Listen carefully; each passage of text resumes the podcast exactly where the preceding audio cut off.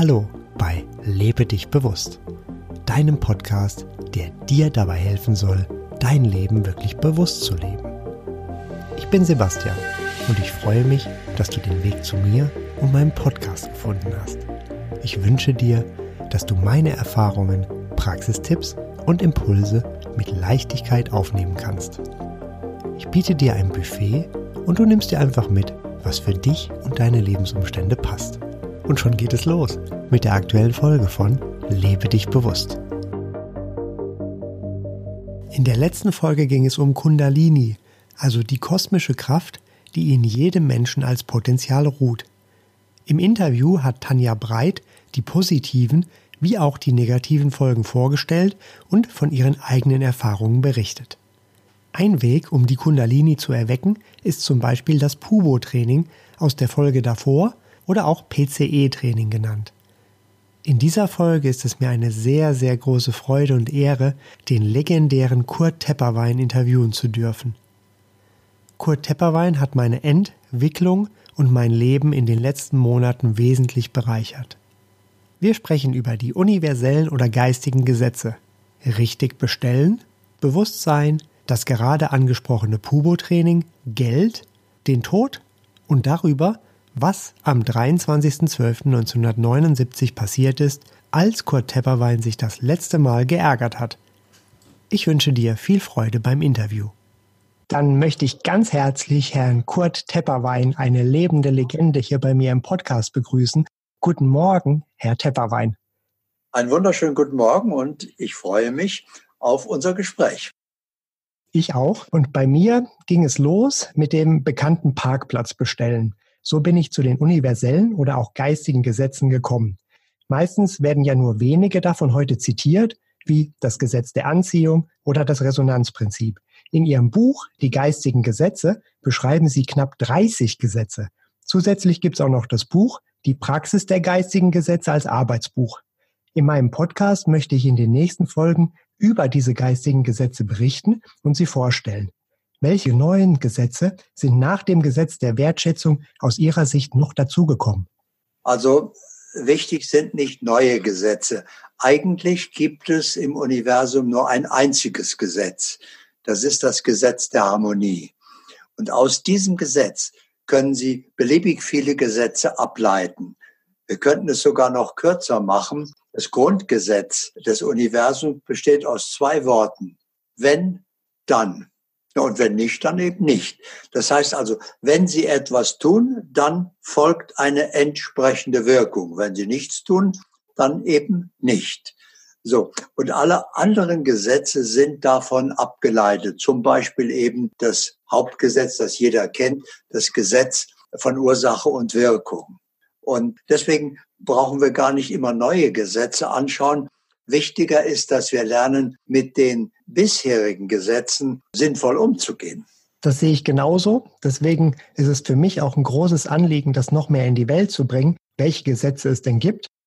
Und wenn Sie es so kurz halten können, ist es natürlich noch besser, wenn man dann sich wirklich auf eins beschränken kann, weil 30 sind ja schon eine ganz große Zahl. Was mich da immer beschäftigt bei dem Thema, es ist ja möglich mit Ursache und Wirkung, wie Sie angesprochen haben, auch die verschiedensten Dinge für mich zu erschließen, also dass ich die entsprechend bekomme. Ist es wichtig, dass ich dabei erwacht bin, also nur vom Bewusstsein her handle und das Ego ausschalte? Oder ist es für Sie auch in Ordnung, wenn ich mir aus dem Ego etwas verursache, wie zum Beispiel ein Lottogewinn, was ja theoretisch geht? Also es geht nicht um mich, um meine Meinung. Mich interessieren Meinungen überhaupt nicht, meine schon gar nicht. Ich habe wahrscheinlich gar keine. Mich interessiert nur Wahrheit und Wirklichkeit. Also wie ist es denn? Und nach dem Gesetz von Ursache und Wirkung können Sie verursachen, was Sie wollen. Sie brauchen dazu nicht in einem besonderen Bewusstsein sein. Stellen Sie sich das vielleicht so vor, wenn Sie in einen dunklen Raum kommen, dann ist es nur entscheidend, dass Sie auf den Lichtschalter drücken. Dem Lichtschalter ist es völlig egal, ob Sie in der Schule sitzen geblieben sind oder ob Sie am Sonntag in der Kirche waren, ob Sie nett zu Ihrem Partner sind. Der interessiert sich nicht für Ihr Bewusstsein, der interessiert sich nur darauf, wenn Sie draufdrücken, sprich, wenn Sie eine Ursache setzen, geht das Licht an. Also um Ihre Frage zu beantworten, Sie müssen dafür nicht in einem besonderen Bewusstsein sein, Sie müssen nur die richtige Ursache setzen. Und wenn ich die richtige Ursache setze, dann muss auch entsprechend das gewünschte Ziel erfolgen, richtig? Das geschieht immer bei jedem und ohne jede Ausnahme. Die geistigen Gesetze kennen keine Ausnahme. Gibt es dann auch keinen Schatten, der sich dann anhäuft durch das, was ich mir dann entsprechend hier manifestiere? Jetzt kommen wir zu einem ganz anderen Gebiet. Schatten gibt es nur im Ego.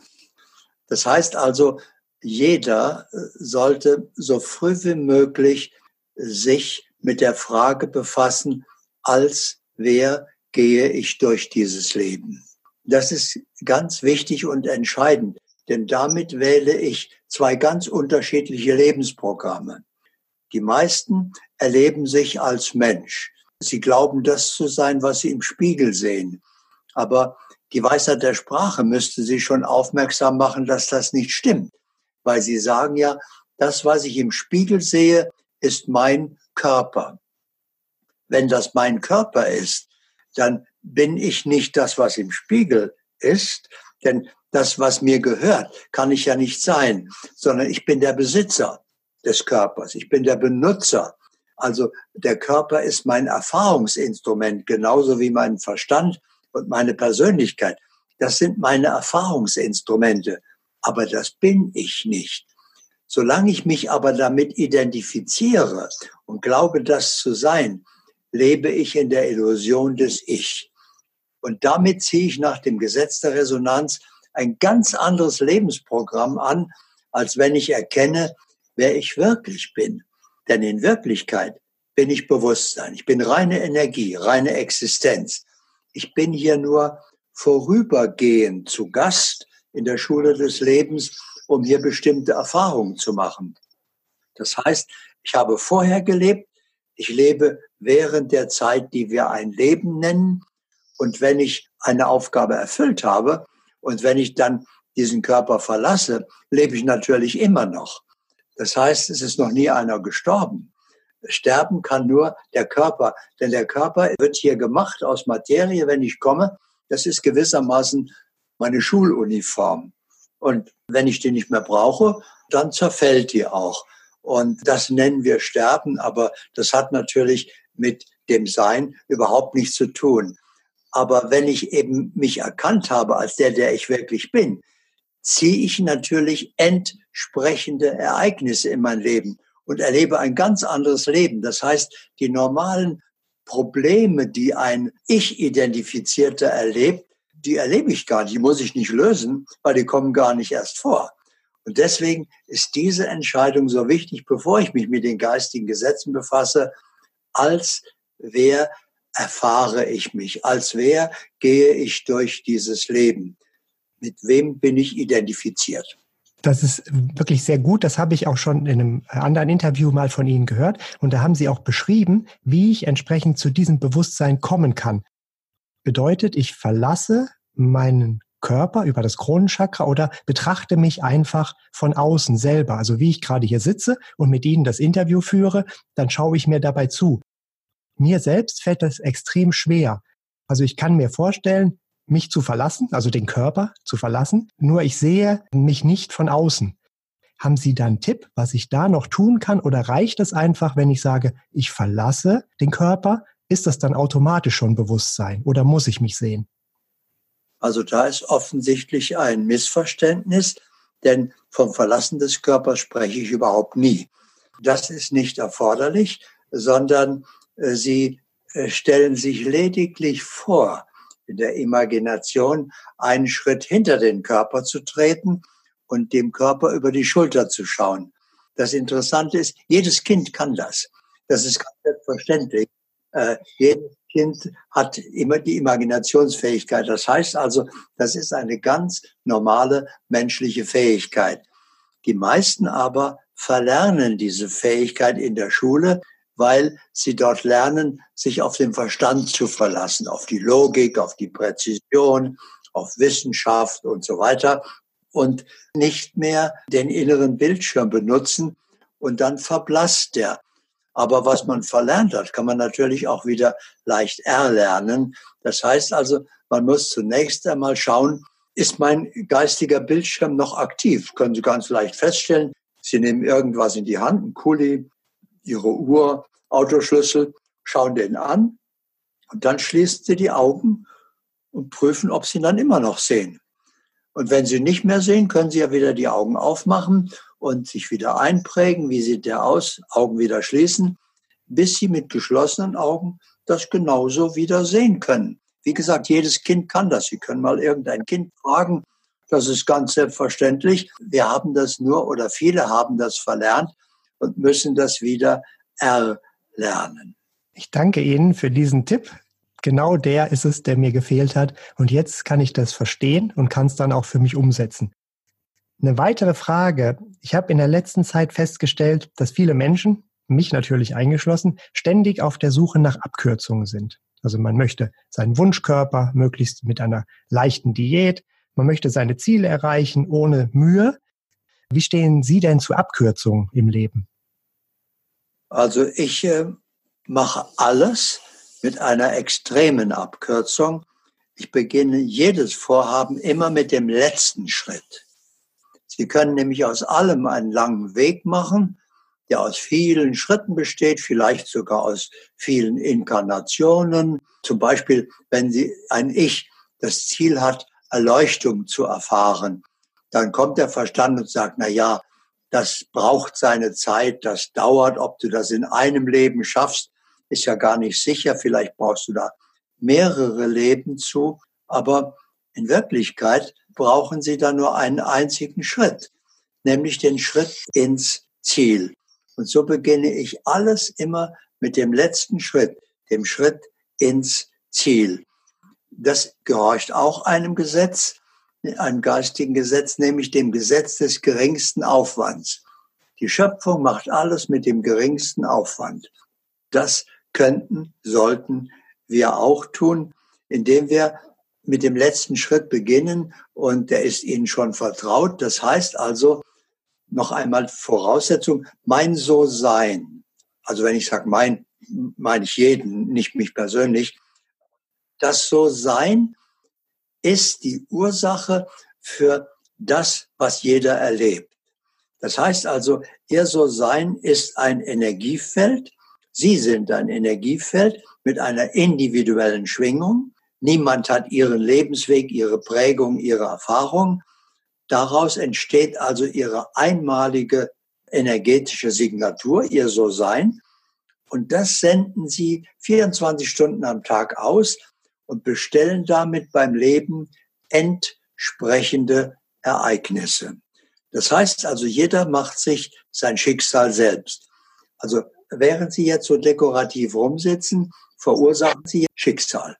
Sie können das nicht abstellen, aber sie können natürlich ihr So-Sein verändern. Und das sollten sie tun. Zum Beispiel durch gute Laune, durch sympathisch sein, durch ein wunderbares Wohlgefühl, mit dem sie sich erfüllen. Das alles verändert sofort ihre Schwingung und damit ihren Dauerauftrag an das Leben und damit ihr Schicksal und damit ihre Zukunft. Das ist also schon einmal die wichtige Voraussetzung.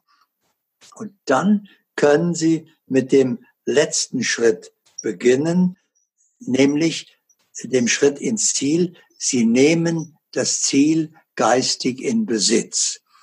Wie macht man das? Sie wissen das natürlich. Sie erleben sich in der Erfüllung. Ich habe es erreicht. Ich bin am Ziel. Es ist vollbracht. So.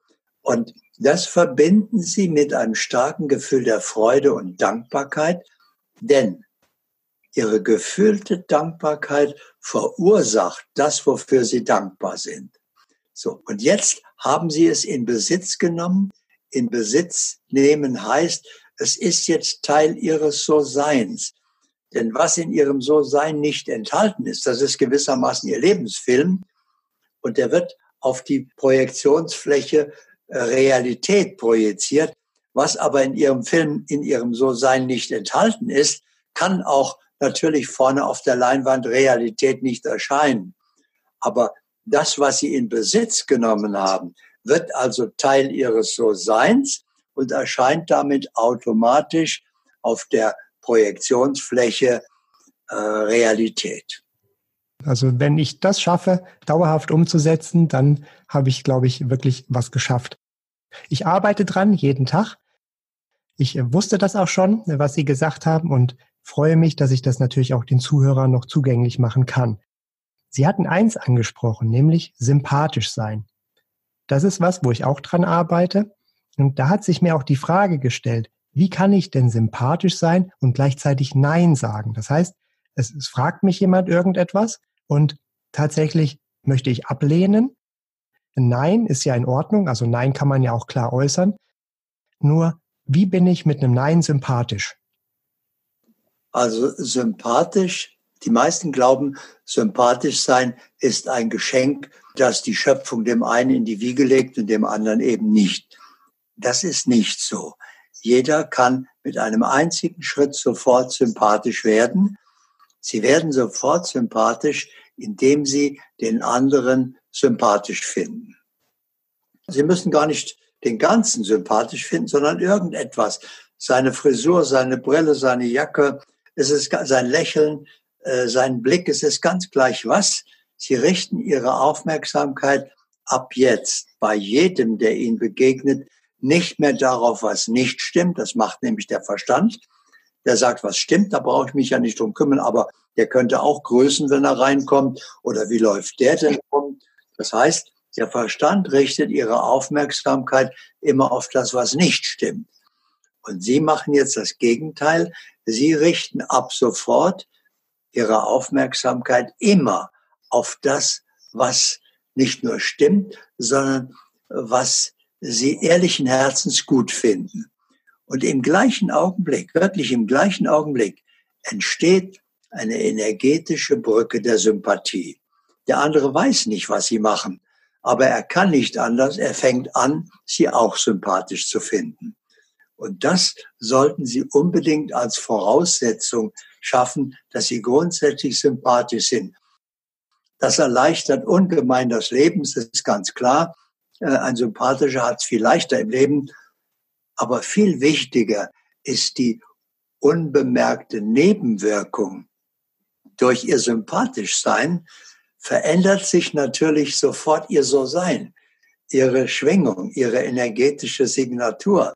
Und allein dadurch, dass sie sympathisch sind, bewusst, verursachen sie eine sympathische Zukunft für sich. Das heißt, ein ganz anderes Leben. Und deswegen ist es nicht nur wichtig, sympathisch zu sein, es ist unverzichtbar. Und wir müssen uns bewusst machen, wir können es uns gar nicht mehr leisten, schlecht gelaunt zu sein oder uns gar zu ärgern. Denn damit verursachen wir eine ärgerliche Zukunft. Und deswegen sollten wir also ganz bewusst unser So-Sein optimieren ständig, zum Beispiel durch gute Laune oder sympathisch sein. Dieses sympathisch sein kann dann natürlich auch wieder Menschen anziehen, für die ich vielleicht im Moment wenig Zeit habe.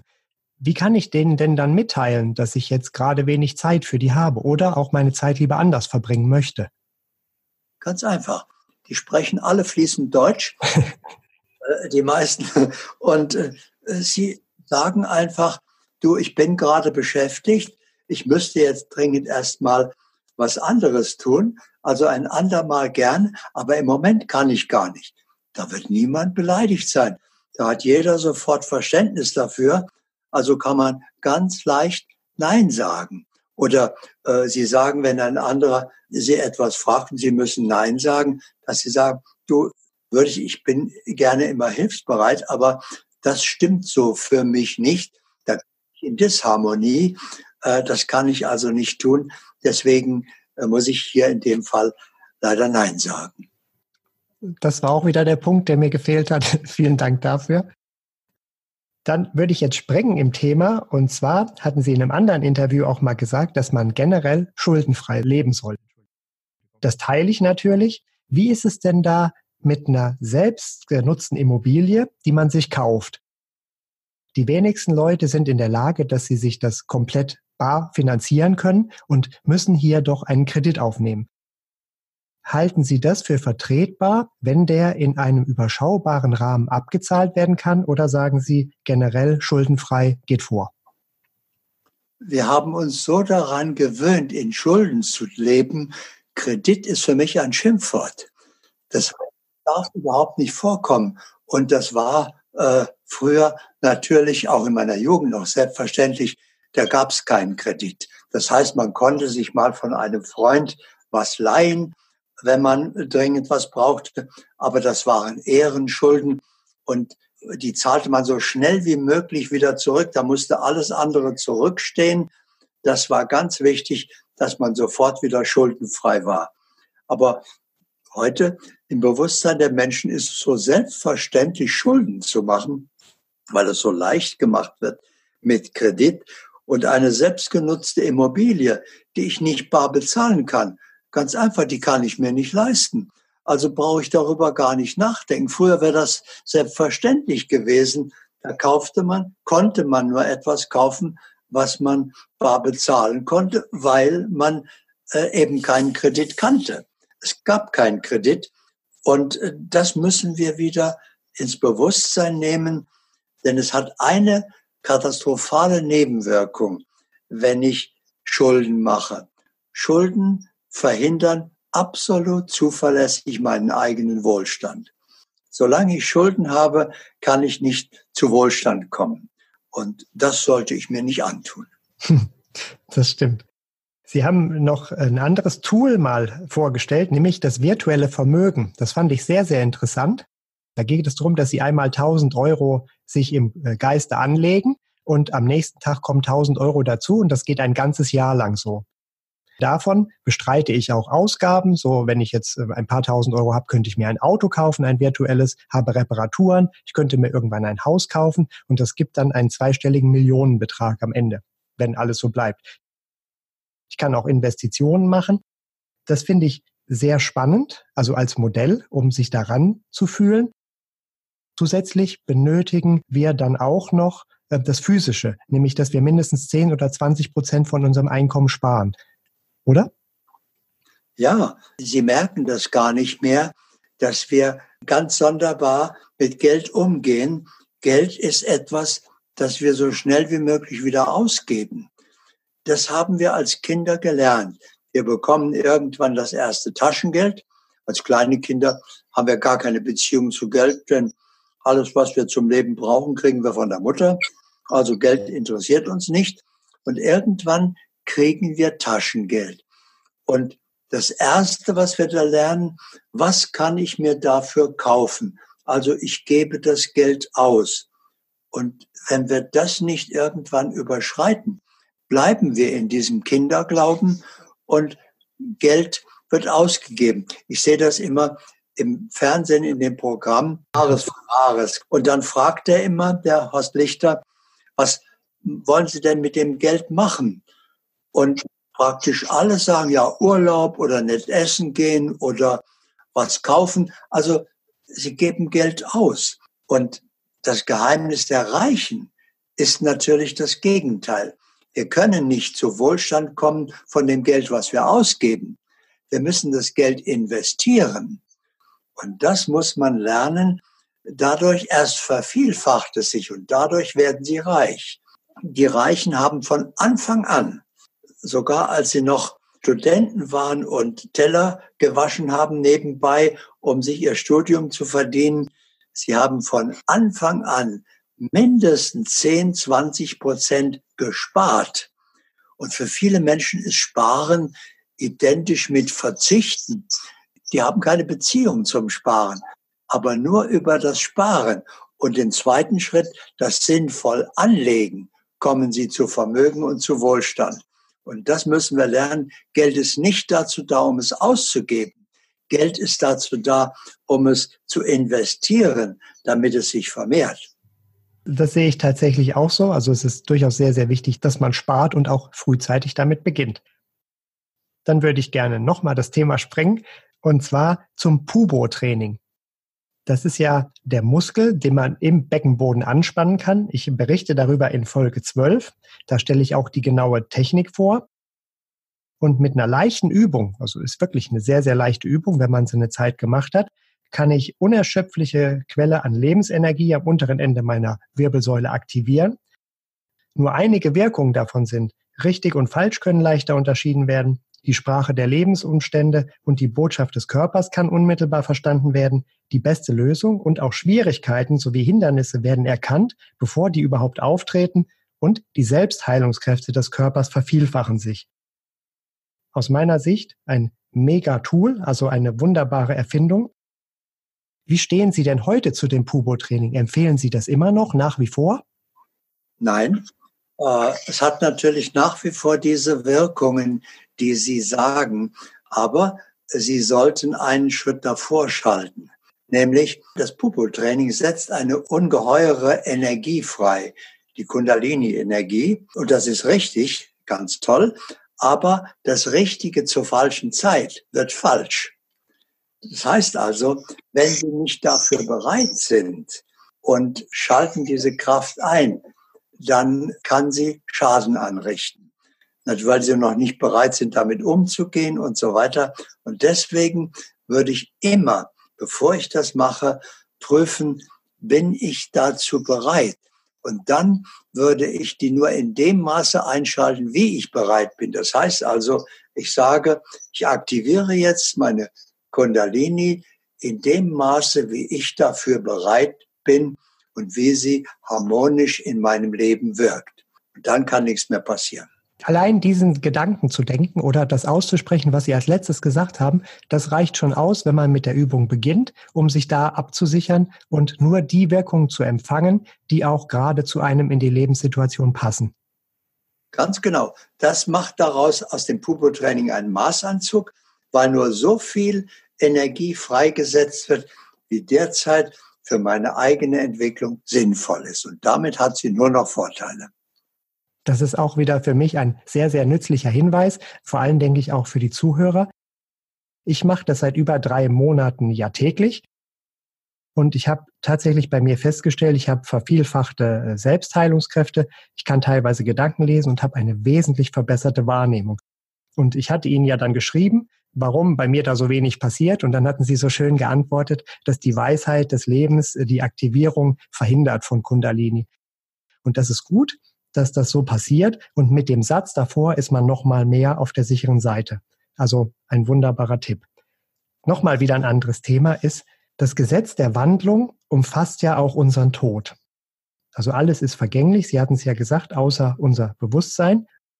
Wie kann ich denn leichter mit einem Tod von nahestehenden Menschen umgehen als Mensch? Also erstens sollten Sie nicht als Mensch leben, weil solange Sie als Mensch leben, sind Sie in der Illusion. Sie sind kein Mensch, sondern Sie sind hierher gekommen als reine Existenz, als Bewusstsein und Sie haben vorher gelebt, Sie haben sich dafür entschieden, die Schule des Lebens zu besuchen. Und dazu haben sie eine menschliche Form gewählt. Das ist aber nur ihr Erfahrungsinstrument, denn sie sind reine Energie und Bewusstsein. Bewusstsein hat keine Hände. Also brauchen sie hier Hände und einen Verstand und eine Persönlichkeit. Aber das sind ihre Erfahrungsinstrumente. Und dass sie nicht mehr sich damit identifizieren, sondern erkennen, das habe ich, aber das bin ich nicht. Ich bin der Besitzer. Ich bin der Benutzer. Ich bin unsterblich. Ich bin ewig. Ich war, bevor ich in diese Erfahrung gegangen bin, hier. Ich lebe natürlich während dem, was wir ein Leben nennen. Und wenn ich irgendwann den Körper verlasse, dann zerfällt der. Denn ich, Bewusstsein, bin der Träger des Lebens. Aber ich lebe dann immer noch. Also hören Sie auf, von der eigenen Endlichkeit zu sprechen. Es ist noch nie einer gestorben. Äh, sondern wir sind hier nur vorübergehend als Gast, um bestimmte Erfahrungen zu machen. Aber wir sterben nicht. Sterben, das, was wir sterben nennen, betrifft nur unsere Schuluniform. Für mich kann ich das auch so annehmen. Nur fällt es mir noch schwer, das so anzunehmen, wenn jemand aus meinem nahen Umfeld stirbt. Ja, aber was soll der machen? Wenn der seine Aufgabe hier erledigt hat, soll der Ihnen zuliebe hier bleiben, wenn einer das Abi hat auf der Schule und sie können ganz dicke Freunde geworden sein, dann geht der von der Schule ab. Der wird ihretwegen nicht sagen, okay, dann hänge ich noch mal ein, zwei Jahre dran, sondern wenn er Abi hat, geht er einfach von der Schule ab, weil das Leben geht weiter. Also äh, das ist reiner Egoismus, diese Trauer. Äh, was soll denn der andere machen? Er hat seine Aufgabe erfüllt und er geht, aber da er nicht stirbt und sie nicht sterben, sehen sie sich ja wieder, wenn sie beide zu Hause sind. Also wo ist das Problem? Äh, mit dem letzten Punkt habe ich es dann verstanden. Es ist ein reines Ego-Problem. Ja, es wäre so schön, wenn der andere, wir hatten doch so viel Spaß miteinander, wir könnten noch so viel unternehmen. Das ist rein, reines Ego. Das Bewusstsein sieht das ganz anders und sagt, wenn der andere geht, danke, dass wir uns begegnet sind. Danke, dass wir diese Zeit miteinander hatten. Danke, dass wir so viele Erfahrungen geteilt haben. Danke für die Freundschaft. Danke, dass es geschehen ist. Ja, das ist stimmig für mich. Dann äh, würde ich Sie gerne noch was fragen. Sie haben ja aufgehört, sich zu ärgern und das Ganze am 23.12.1979. Was ist denn da passiert, wenn Sie es teilen möchten? Und warum haben Sie dann beschlossen, das zu lassen? Beschlossen hatte ich das schon vorher. Ich habe mich damals nur an dem Tag darüber geärgert, dass ich mich nochmal geärgert habe über irgendwas, dass das passieren konnte. Und dann habe ich mir noch einmal bewusst gemacht, was ich mir mit dem Ärger antue, was ich damit in meiner Zukunft für einen Schaden anrichte und dass ich mir das nicht leisten kann, weil ich das ja gar nicht will und dass ich nicht mehr unbewusst so etwas verursache, aber wenn man sich ärgert, kann man das nicht in dem Moment ändern, sondern Sie müssen vorher das ändern. Und dann habe ich mich hingesetzt an dem Tag und habe gesagt, was gibt es denn noch für Situationen in meinem Leben, die dazu führen könnten, dass ich mich ärgere? Und dann habe ich mir für jede dieser Situationen einen weiseren Umgang damit ausgedacht und habe den durch äh, die Macht der Wiederholung 21 Mal wiederholt, installiert als Gewohnheit im Unterbewusstsein verankert. Und tatsächlich, dann ist es nie mehr vorgekommen, sondern dann kam eine sogenannte ärgerliche Situation, die es ja nicht gibt, aber wo man sich sonst äh, geärgert hätte. Und dann habe ich gesehen, Moment, okay, das stimmt so nicht für mich. Das sollte geändert werden das ist ein, nicht nur eine Aufgabe, die mir das Leben stellt, sondern das Leben bietet mir hier jetzt die Chance zum Besseren. Es macht mich aufmerksam und sagt, willst du so eine Situation bestehen lassen? Und ich sage, nein, nein, auf keinen Fall. Also wie hätte ich es denn gerne? Und dann konnte ich diese Situation als Chance zum Besseren nutzen und habe dann das getan, was zu dem Besseren führte. Und so wird eine ärgerliche Situation nur zu einer interessanten Aufgabe und zu einer Chance zum Besseren. Okay, das, das hat mir auch noch gefehlt. Dann möchte ich noch sagen, Sie haben mehr als 130 Bücher geschrieben. Bei YouTube gibt es über 2000 Videos äh, von und mit Ihnen oder über Sie und knapp 4 Millionen Zugriffe. Hat sich darüber hinaus bei Ihnen noch irgendwelches an neues Wissen ergeben, das Sie gerne heute teilen möchten? Neues Wissen ergibt sich laufend. Jeden Tag lerne ich dazu. Ich lerne heute, wie Sie wissen, etwa sechs Stunden am Tag, also viel mehr, als ich in der Schule gelernt habe in meinem Leben früher. Und äh, das Einzige, was ich lerne, das einzige Fach, was mich interessiert, wie funktioniert Leben? Was ist der Sinn? Weshalb bin ich hier? Wie mache ich das am besten? Warum mache ich mir nicht einfach und verursache mir ein Lottogewinn? Ja, da machen Sie sich noch einmal bewusst das geistige Grundgesetz, das Gesetz der Harmonie. Wenn ich mir jetzt einen Lottogewinn verursache, der aber nicht zu mir gehört, denn wenn er zu mir gehören würde, hätte ich ihn ja ganz von selber, brauchte ich ihn verursachen. Wenn ich ihn also verursache, warum verursache ich ihn denn? Weil ich ihn nicht habe, weil ich glaube, dass mir etwas fehlt, weil ich glaube, wenn ich mehr Geld hätte, könnte ich intensiver leben, hätte ich weniger Sorgen oder was auch immer. Also ich verursache etwas aus einem Mangelbewusstsein heraus. Und das führt nach dem Gesetz der Harmonie natürlich dazu, wenn ich das bekomme, bin aber im Mangelbewusstsein, muss ich es wieder verlieren, damit die Harmonie wiederhergestellt ist. Deswegen würde ich nur das verursachen, das betrifft auch den Lottogewinn, wenn das zu mir gehört, wenn das wirklich mein Leben bereichert. Wenn ich es also in Besitz nehmen kann und es wird Teil meines So-Seins, dann gehört es zu mir und dann kann ich es auch verursachen. Das war mir auch nochmal wichtig, genau das nochmal zu verstehen, was mir jetzt gelungen ist. Herr Tepperwein, ich danke Ihnen von ganzem Herzen für dieses Interview, was für mich persönlich Meilensteine bedeutet in meiner persönlichen Entwicklung. Natürlich muss ich mir das wie immer bei all Ihren Dingen noch ganz oft anhören, weil da immer noch so viel drin ist, was mir jetzt wahrscheinlich entgangen ist. Ich danke Ihnen, dass Sie Zeit für mich hatten ich freue mich auf weitere Videos und Veröffentlichungen von Ihnen und wünsche Ihnen weiterhin alles, alles Gute. Aber Sie manifestieren sich ja selber Ihre Ursache, damit Sie die entsprechende Wirkung bekommen. Ich danke für Ihr So-Sein und wünsche Ihnen alles Gute.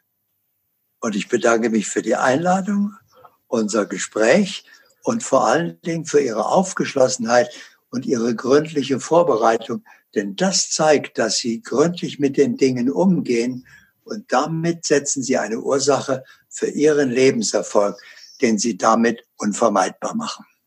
Ein schöneres Schlusswort habe ich noch nie gehört. Ich danke Ihnen, Herr Tepperwein. Tschüss. Alles Gute. Tschüss. Das war also das Interview mit Kurt Tepperwein. In der nächsten Folge beginne ich mit der Vorstellung der geistigen oder universellen Gesetze. Insgesamt gibt es knapp 30 davon und meist wird in jüngerer Zeit nur das Gesetz der Anziehung oder das Schattenprinzip erwähnt.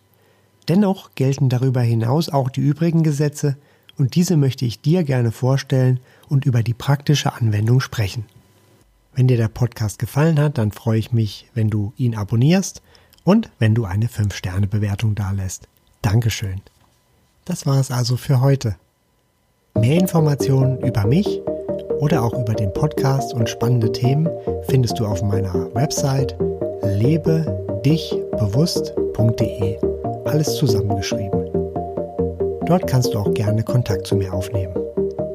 Bis zum nächsten Mal wünsche ich dir eine wunderbare Zeit und sage Tschüss, dein Sebastian.